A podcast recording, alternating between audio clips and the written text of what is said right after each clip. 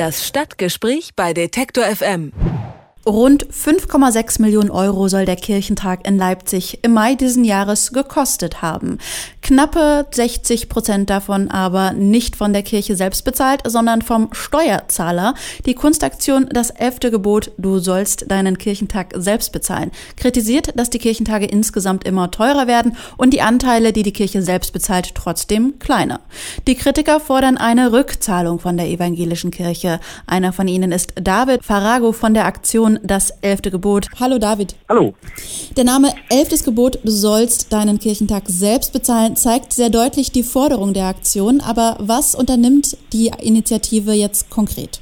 Einerseits stellen wir die öffentliche Forderung und das nun ja schon seit drei Jahren an den Kirchentag. Darüber hinaus wenden wir uns natürlich auch an die Politik, weil die Kirche richtigerweise sagt, warum beschwert ihr euch bei uns? Die Politik zahlt doch diesen Beitrag. Das heißt, wir haben eine klare Forderung an die Politik, in Zukunft das nicht mehr zu finanzieren, a, weil es verfassungswidrig ist und auch noch gegen Förderungsgrundsätze der örtlichen Vorgaben verstößt. Also sämtliche Städte haben eine Förderungsrichtlinie. Da steht ganz klar drin, dass gefördert werden darf, wer förderungswürdig ist. Und als Milliarden- oder Billionenreiche Kirche eine Tochterverein zu gründen, um sich dann arm zu rechnen, halten wir für extrem frech. Also A geht es an die Kirche, rechnet euch nicht arm und zahlt euren Spaß selber und B natürlich an die Politik. Ihr habt das nicht zu finanzieren, das ist nicht eure Aufgabe. Wir haben eine Trennung von Staat und Kirche laut Grundgesetz. Ihr habt auch schon die Finanzierung anderer Kirchentage in anderen Städten kritisiert. Wie erfolgreich wart ihr denn in der Vergangenheit mit eurer Forderung? Also angefangen haben wir 2014 in Regensburg und hatten ursprünglich vor, nur auf Kirchentage zu fahren und das hätten wir wahrscheinlich 50 Jahre lang gemacht, ohne dass es irgendwie einen Erfolg gegeben hätte. Und dann kam da Maximilian aus unserem Team aus Leipzig auf die glorreiche Idee, doch in Leipzig aufzutauchen vor drei Jahren. Und bevor der Stadtratsbeschluss eben äh, stattgefunden hat, schon auf dieses Thema aufmerksam zu machen und so direkt einzuwirken, also im Prinzip Lobbyarbeit zu betreiben und den Stadtrat zu drängen, sich mindestens mal mit diesem Thema zu beschäftigen.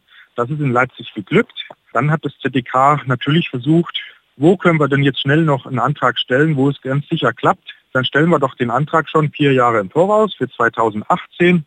Und das könnte doch zum Beispiel Münster sein, vielleicht die drittkatholischste Stadt Deutschlands, mit einem Bistumsmitarbeiter als Bürgermeister. Der Herr Lewe in Münster ist nur für die Zeit des Bürgermeisteramtes nur beurlaubt. Also er ist immer noch Bistumsmitarbeiter.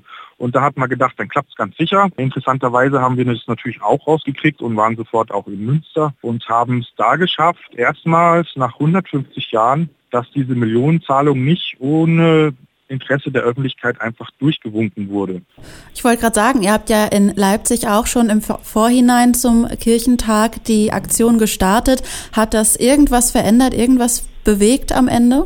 Also A hat es bewegt, dass mindestens dreimal diese Entscheidung im Stadtrat verschoben wurde. Das gab es vor Leipzig noch nie seit 150 Jahren nicht. Seit dieses Missionierungsfest gegründet wurde, wurde nie im Stadtrat groß diskutiert. Der Antrag wurde gestellt, die Mehrheiten waren immer da, Antrag durchgewunken, meist in wenigen Sekunden wurden da Millionenbeträge durchgewunken und ja, und die Anträge werden immer höher. Also wir reden von Regensburg, wo wir wirklich noch eine Drittelteilung hatten dieser Finanzierung. In Leipzig haben sie dann schon eine Million beantragt und in Münster gleich mal 1,5 Millionen, die dann gleich wieder auf 1,2 Millionen runtergedreht wurde. Also je weniger Kirchenmitglieder die Kirche hat und je weniger Besucher auf diese Tage kommen, desto mehr scheint die Party wert zu sein, dass man immer höhere Beträge von den Steuerzahlern haben möchte und so ein bisschen skurril. Ihr fordert ja auch Geld zurück von der evangelischen Kirche. Wie realistisch ist das? Wie ernst ist das gemeint? Die Forderung ist ernst gemeint. Ob es tatsächlich passiert, das wage ich jetzt erstmal zu bezweifeln. Bloß wird die Forderung in Zukunft lauter werden.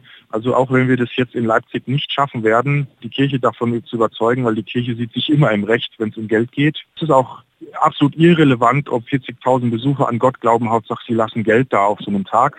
Und es ist auch irrelevant, ob irgendjemand, der in der Kirche Mitglied ist, an Gott glaubt, Hauptsache er zahlt seine Kirchensteuer. Das heißt, das Geld ist oberstes Gebot. Und da das in der Bibel vergessen wurde, haben wir natürlich das elfte Gebot ergänzt, weil eine milliardenreiche Kirche sollte tatsächlich auch in Leipzig das Geld zurückzahlen, wenn sie es gar nicht benötigt hat. Und äh, das scheint der Fall zu sein.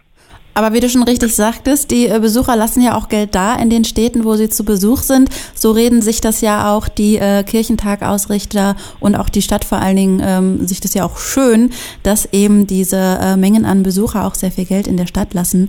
Ähm, das zählt für dich aber scheinbar nicht. Warum? Ganz klar gibt es einen ähm, sehr genauen Unterschied und da muss man auch wirklich sehr genau hinschauen. Es gibt Geld, das in die Stadt fließt und es gibt Geld, das an die Stadt fließt. Wenn die Stadt aus ihrem Steuersäckel eine Million gibt für einen Kirchentag, muss man auch beobachten, wie viel landet denn wieder im Steuersäckel. Das heißt, wenn alle Hoteliers und alle Geschäfte und die Pizzeria und der Gastronom von nebenan vorher den Kirchentag mitfinanzieren würden, weil sie danach wieder Millioneneinnahmen generieren dadurch, durch die Besucher. Dann könnte man davon reden, dass es vorfinanziert wurde und dass es sich gelohnt hat. Aber wenn der Steuerzahler eine Million gibt und in den Steuertopf dann, wie die Stadt Leipzig richtigerweise vorgerechnet hat, noch nicht mal ein Zehntel zurück in den Steuersäckel kommt, sondern der Rest für sämtliche anderen Dinge ausgegeben wurde. Das heißt, konkret nehmen wir ein Hotel. Ähm, das Hotel hat, ähm, man müsste ja auch sagen, wie viel, äh, wie viel Umsatz hat das Hotel, wenn nicht Kirchentag ist. Das ist ja auch schon da. Das heißt, man müsste eigentlich nur den Betrag berechnen, was das Hotel Mehreinnahmen hat durch den Kirchentag. Der dürfte jetzt kein Millionenbetrag sein. Und selbst da kann das Hotel dann sagen, wie viel davon ist Gewinn. Und wenn am Schluss der Bilanz rauskommt, es sind 20.000 Euro Gewinn, dann werden die 20.000 Euro auch erst versteuert. Das heißt, davon erst der Steuerbetrag und dann sind die Millionenbeträge ganz klein auf einmal. Das heißt, was wirklich effektiv im Steuersäckel wieder landet, wo vorher die Subventionen rausgekommen sind, ist so marginal klein, dass man niemals davon reden kann, dass sich das gelohnt hat für den Steuerzahler. Vielleicht für die Hotels, aber das bezweifle ich auch, weil der klassische Kirchentagsbesucher ist ein Low-Budget-Kunde. Der geht nicht in Hotels, der geht in Massenunterkünfte, der geht auch selten in Gastronomien, sondern der schmiert sich morgens seine Semmel oder kauft auf dem Kirchentag auf Ständen seine Bratwurst die oft auch noch nicht mal von Gastronomen betrieben werden, die aus Leipzig kommen oder aus den Städten, wo Kirchentag stattfinden. Die Initiative Elftes Gebot fordert die Kirche auf, nach dem Kirchentag in Leipzig Geld zurückzuzahlen. Darüber habe ich mit David Farago von der Initiative selbst gesprochen. Vielen Dank für das Gespräch. Bitte schön. Das Stadtgespräch bei Detektor FM.